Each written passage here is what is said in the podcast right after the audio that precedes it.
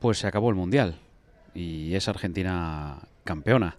Estoy a punto de coger el avión que, que me lleva a Barcelona.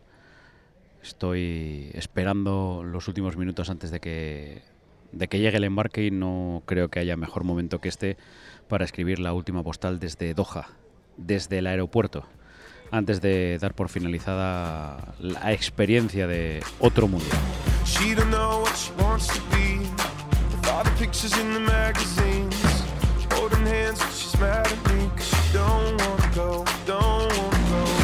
Querido tío Gaspi, pues ya hemos terminado el mundial. El tercero. Este es el primero completo. El, el que ya me he podido quedar hasta el partido 64. Y que creo que nos ha deparado la mejor final de la historia. Bueno, por lo menos de las que yo haya visto. Que creo que las he visto casi todas las que se pueden ver. Pero lo de el partido de Lusail, lo de la victoria de Argentina ante Francia, por el desarrollo, por la prórroga. Qué partido. Tremendo. Hombre, ya sé que para nosotros tiene especial significado el de hace 12 años, el de la final de Sudáfrica. La final en donde España le gana a Holanda y en donde podemos poner eh, la, la estrella en el, pecho, la estrella encima de, la escarapela. Ese partido tiene, tiene otros condicionantes, tiene un toque sentimental, un toque romántico, un toque evidentemente porque es el nuestro. Pero viendo, analizando lo que fue el partido de Lusail, creo que es sin duda la mejor final de, de la historia. Por lo menos de los mundiales. Y a partir de ahí se ha abierto el debate sobre si, si estamos hablando del mejor partido de la historia de los mundiales, no, no, no en lo que se refiere a final. Pero a mí eso ya me parece a lo mejor un debate mucho más amplio. Ahí me puedo perder en los precedentes y sí que es verdad que me vienen a la, a la cabeza otros partidos como pues como un Alemania-Francia en el 82 en semifinales, como un Italia-Brasil en cuartos de final en ese mismo mundial. Eh, bueno, también recuerdo verla, pero en, en la televisión, el, eh, Italia-Alemania del, del 70, la semifinal, que llega a los penaltis, gana Italia 4-3. Bueno, yo creo que ahí podíamos establecer un debate mucho más amplio y ahí también viene el gusto personal, el, el condicionante de qué partido, qué partido era. Bueno, ya estamos hablando de partidos mundialistas, pero este, este es una final. Luego sí que hay, hay otros partidos que yo recuerdo, sobre todo de, cuando era más pequeño, un, una Unión Soviética Bélgica que llega a los penaltis en el 80, que no, no, no llega a los penaltis, llega a la prórroga en el 86 y que también me pareció un recuerdo ver ese partido de pequeño y, y me pareció un, un, partido tremendo. Pero lo de la final, además es que llegó por sorpresa. Es que viendo el desarrollo del, del partido, viendo cómo estaba jugando Argentina durante 75 minutos, es que nada hacía presagiar que Francia se iba a levantar. De hecho, y lo puse en un tuit, pero es lo que tiene, ir comentando el, partido a medida de, lo que vas viendo, sin dejar que, termine, que me estaba pareciendo la peor finalista de, las finales que yo recordaba. Me contestaba Miguel Ángel Román si Italia, la Italia de la Eurocopa del, del, del 12 en Kiev, si esa si esa Italia era menor que, que, esta Francia. Y la verdad que puede ser una buena comparativa, pero lo cierto es que se esperaba mucho de esta Francia que defendía el, el trono, que, que, tenía Mbappé, una generación de futbolistas, a pesar de las bajas, impresionante. Yo creo que esta Francia estaba siendo más decepcionante que, que aquella Italia. Y apareció Mbappé, apareció un, un penalti, aparecieron dos goles en dos minutos, aquello se le dio la vuelta y Francia lo tuvo que lo tuvo en su mano y Argentina lo tuvo que volver a ganar. Y luego la prórroga, el gol de Messi, la respuesta de Mbappé, un hat-trick de Mbappé que no le ha servido para para ser campeón del mundo. Y ahí estaba también Messi, que al que todo el mundo esperaba. porque todo el mundo esperaba una final entre Messi y Mbappé y en eso sí que no defrau- defraudaron. Es cierto que Mbappé tardó en aparecer, pero, pero aparecieron los dos. ¿Y qué nos deja la resaca? Pues nos deja Messi coronado como campeón del mundo con ese título que era el que le faltaba. En el último podcast, en la última postal, decía, pensaba si, si Messi necesitaba este título para que se le coronase como el mejor futbolista de todos los tiempos y, y decía que por títulos ya, ya estaba siendo superior a Maradona, por ejemplo. ¿Necesitaba el título mundial? Pues a lo mejor no lo necesitaba. Aunque luego creo que también, y antes de esta final, habría gente que con la valoración de un campeonato del mundo le, otorgaba a, a Maradona esa condición, sobre todo por la superioridad que mostró Maradona en el 86. Yo creo que ya no hay debate. Ni para los que analizan su juego, ni para los resultadistas. Yo creo que Messi ahora mismo se puede llevar esa etiqueta del mejor futbolista de todos los tiempos. Por lo que ha hecho en su carrera durante 15 años, lo que ha hecho en el Barça, pero ahora ya lo que ha hecho en Argentina, donde lo ha ganado absolutamente todo. Y le quedaba la, final, y ayer él mismo decía que, que ya que se la tenían guardada. Que Dios se la tenía guardada, que Diego se la tenía guardada. Lo que también queda claro es, eh, que aquel comentario que siempre se ha hecho en torno a la, Argentina del 86, en donde Maradona estaba muy por encima del nivel del resto de sus compañeros y que prácticamente él solo había, había ganado el Mundial, sobre si este Messi estaba más o menos acompañado que, que Maradona en aquel Mundial de 86. Bueno, lo que ha quedado claro es que esta Argentina es algo más que Leo Messi. Aquí Scaloni creo que ha podido juntar la mejor versión de Messi, porque sus 35 años está en un momento espectacular.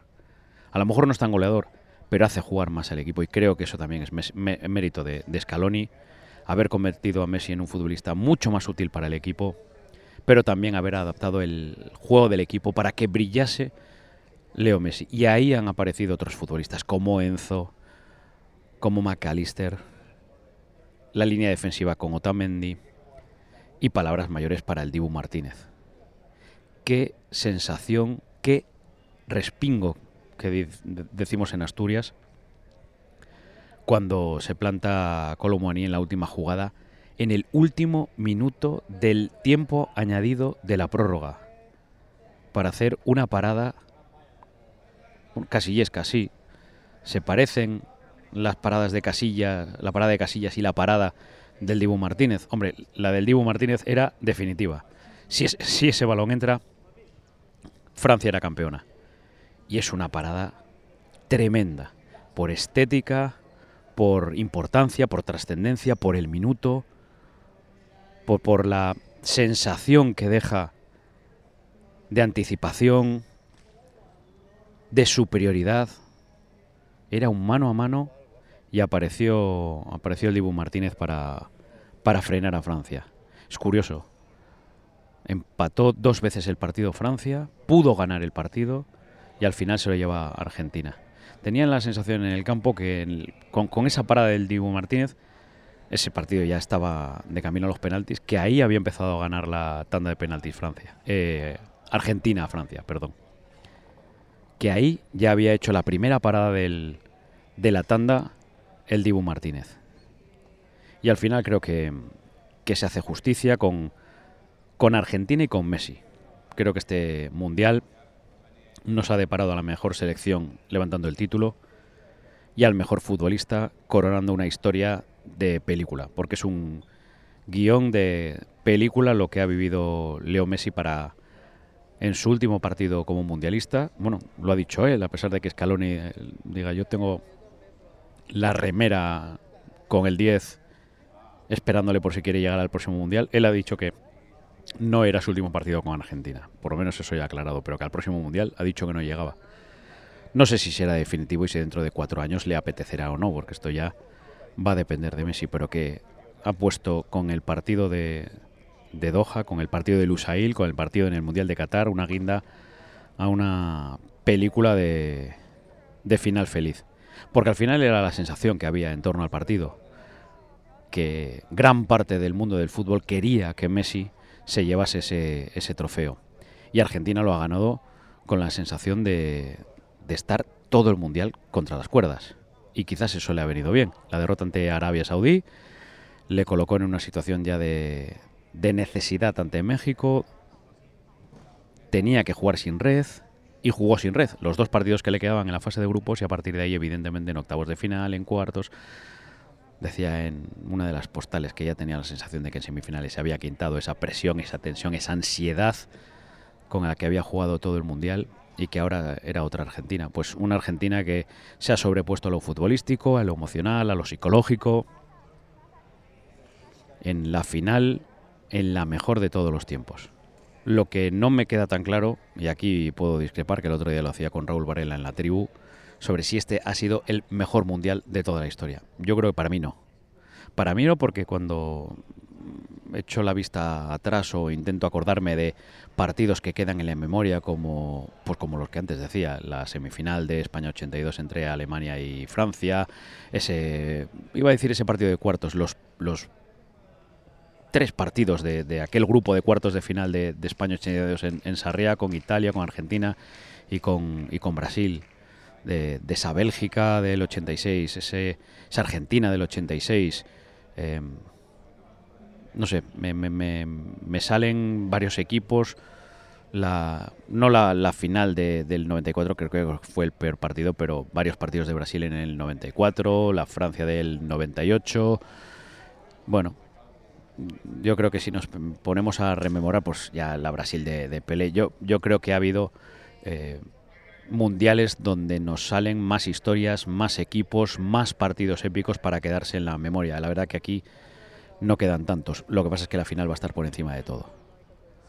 Y sobre si es el mejor mundial en lo que a organización se refiere, pues hombre, es el mundial que más recursos le ha puesto, que más infraestructuras ha tenido, que más personal ha tenido, porque por eso no ha sido un mundial en un radio de 60 kilómetros, con estadios construidos eh, en un 90% por y para la ocasión, con unos estadios eh, en donde evidentemente no, no se han escatimado en, recursos. El mismo Lusail es un estadio con esos triángulos dorados de oro que, que además eh, tiene la particularidad de que es sostenible. Las, tiene unas placas solares en el, en el techo, en una parte de, de, color plata, que no solo genera la electricidad para el, el, recinto, sino también para los alrededores. Y los alrededores es un paseo, un bulevar de Lusail por el que terminó desfilando la selección argentina.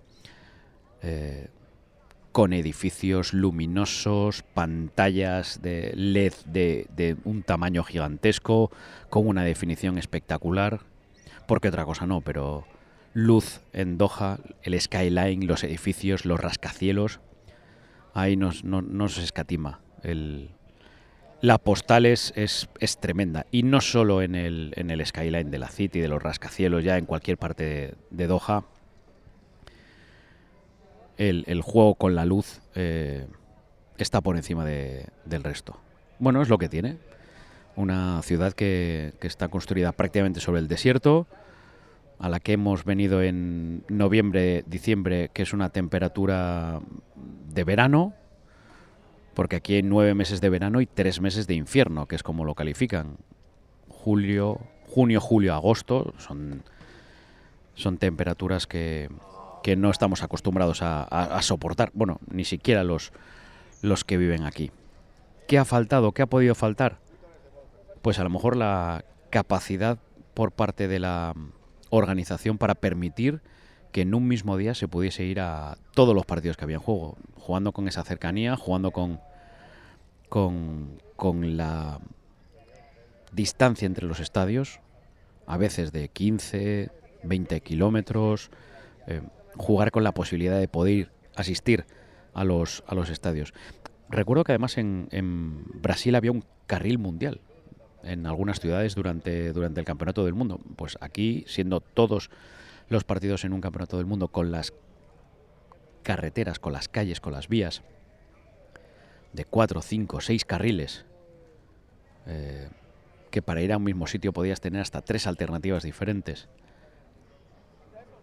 con la zona de Corniche cortada al, al tráfico para hacer esas, esas calles, esas carreteras eh, para los peatones, con pues a, lo mejor sí que se podía haber utilizado un, un carril mundial y que hubiese habido transporte para poder ir a todos los, los partidos porque hubiese sido pues también una facilidad para, para trabajar en este campeonato del mundo, porque claro, ya es como rizar el rizo.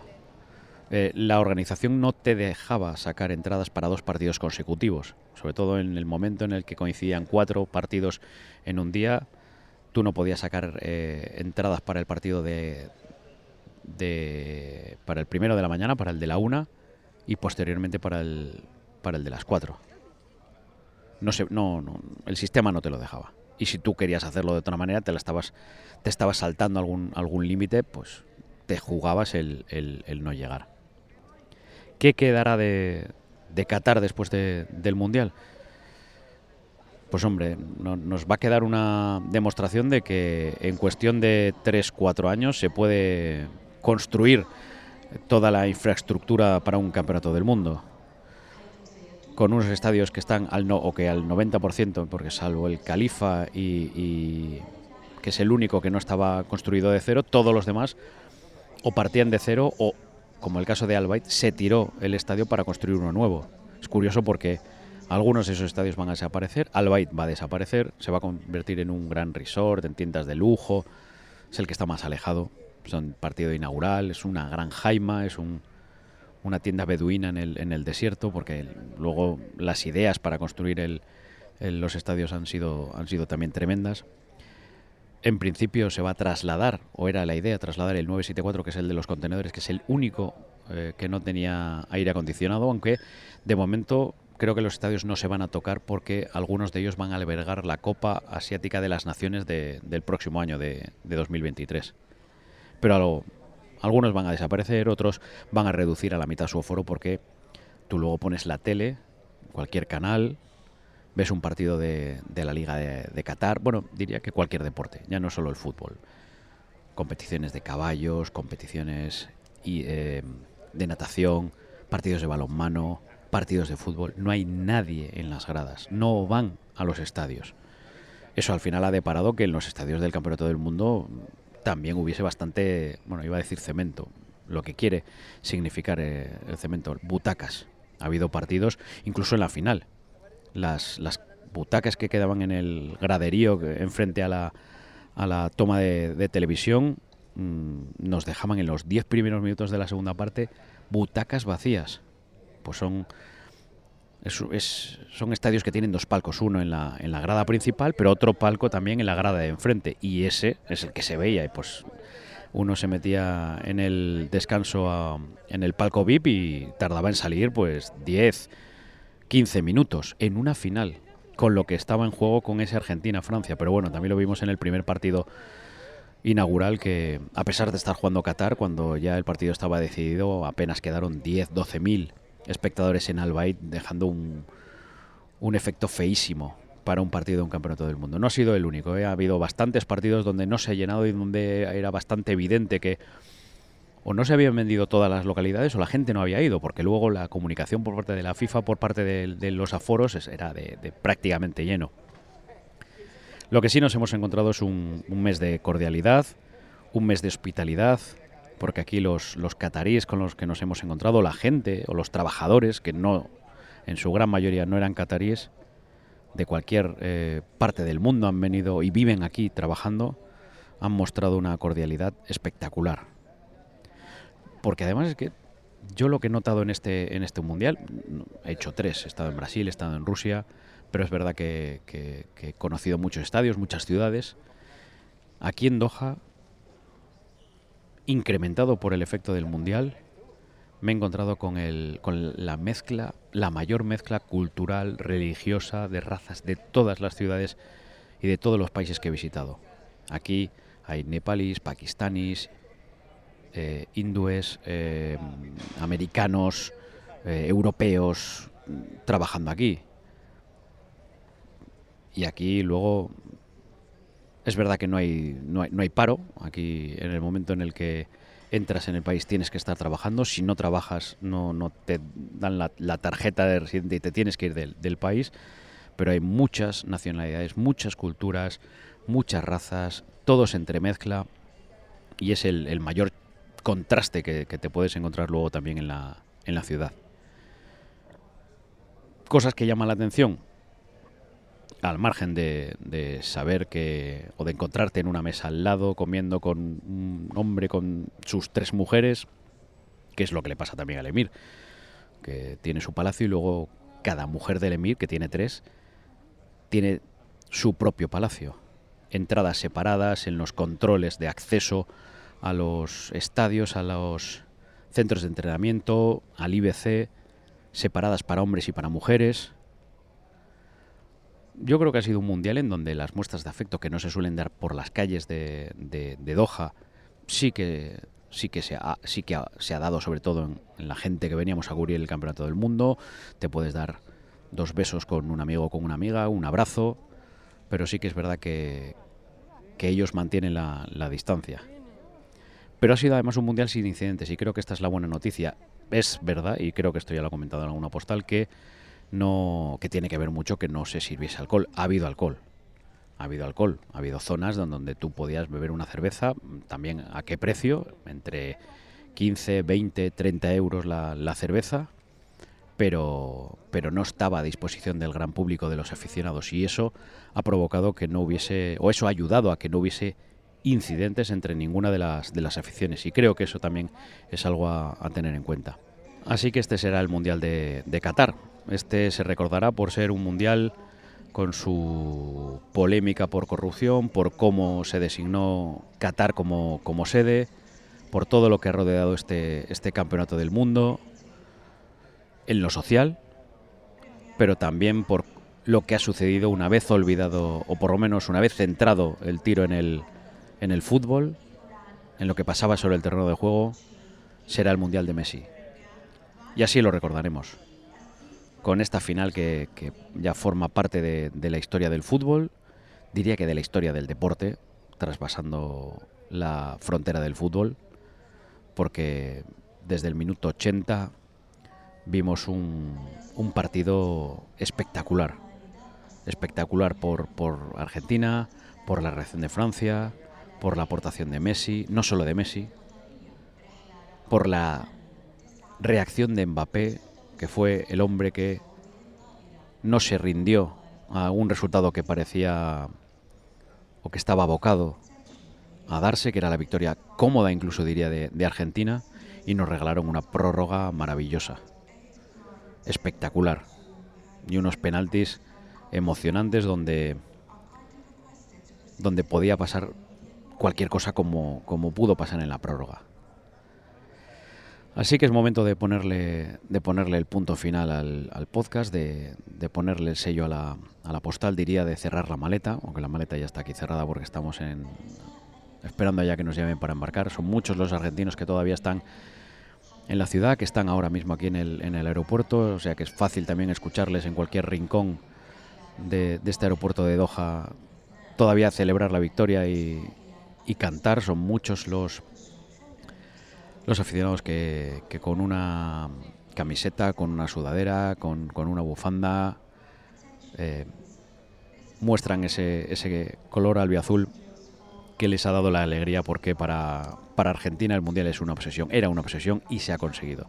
Para un país con tantos problemas sociales, políticos, económicos, tener este respiro durante un mes le ha servido a la gente para recuperar la alegría. Y es lo que le ha dado el fútbol, lo que le ha dado el Mundial ahora mismo a Argentina. Había 50.000 en la grada, un país pendiente, casi 50 millones de la pequeña pantalla, de la radio, para salir a celebrar el, triunfo de Argentina y el triunfo de Messi, que sale como el gran vencedor. The Last Dance, puede ser The Last Dance, le podemos poner ese título al Mundial de Messi, es posible que por lo menos en el Mundial sí, no con Argentina y veremos qué sucede en su carrera con el Paris Saint Germain donde tiene que, renovar. Pero Messi ha, ha, regalado un Mundial como el que regaló Maradona en el 86, se lleva el título, el, evidentemente el trofeo al mejor jugador, pero el reconocimiento unánime, mundial, universal, de que estamos viendo al mejor futbolista de todos los tiempos. A veces, eh, cuando le ponemos el calificativo de histórico, lo difícil es analizar, poner en contexto lo que está sucediendo en este momento, calificándolo como histórico. Pero creo que lo de ayer todos éramos conscientes que estábamos viendo un partido histórico, a un futbolista histórico, con un legado histórico y que será también muy complicado que alguien lo pueda igualar o acercarse. Ayer vimos sobre el terreno de juego al futbolista que ha dominado los últimos 15 años. Es cierto que Cristiano le ha peleado en alguna de esas temporadas el, el cetro, y que también estamos viendo el nacimiento de un futbolista que puede ser dominador perfectamente de los próximos 15, como es Mbappé, y que ya tiene un título del mundo y que ayer optaba a igualar el registro de Pelé. Pues mejor broche para un mundial es imposible ponerlo. Mejor broche a una carrera en un campeonato del mundo como el que le puso a Messi es imposible tenerlo. Argentina ya tiene su, su tercera estrella y merecida. Así que con esto envío la última, la última postal. Un día me dijiste, tío Gaspi, que ojalá pudiese ver el estadio de Jalisco en el España-Brasil del 86. Estaba seguro de que yo pudiese conocer ese estadio. Bueno, de momento no lo he conocido, pero sí que he estado en Lusail. Sí que he estado en este estadio en donde se ha jugado la final, la mejor final de todos los tiempos y puede que uno de los mejores partidos de la historia del, del fútbol. Así que le pongo el sello, mando la postal y me despido de Qatar. Hasta otra.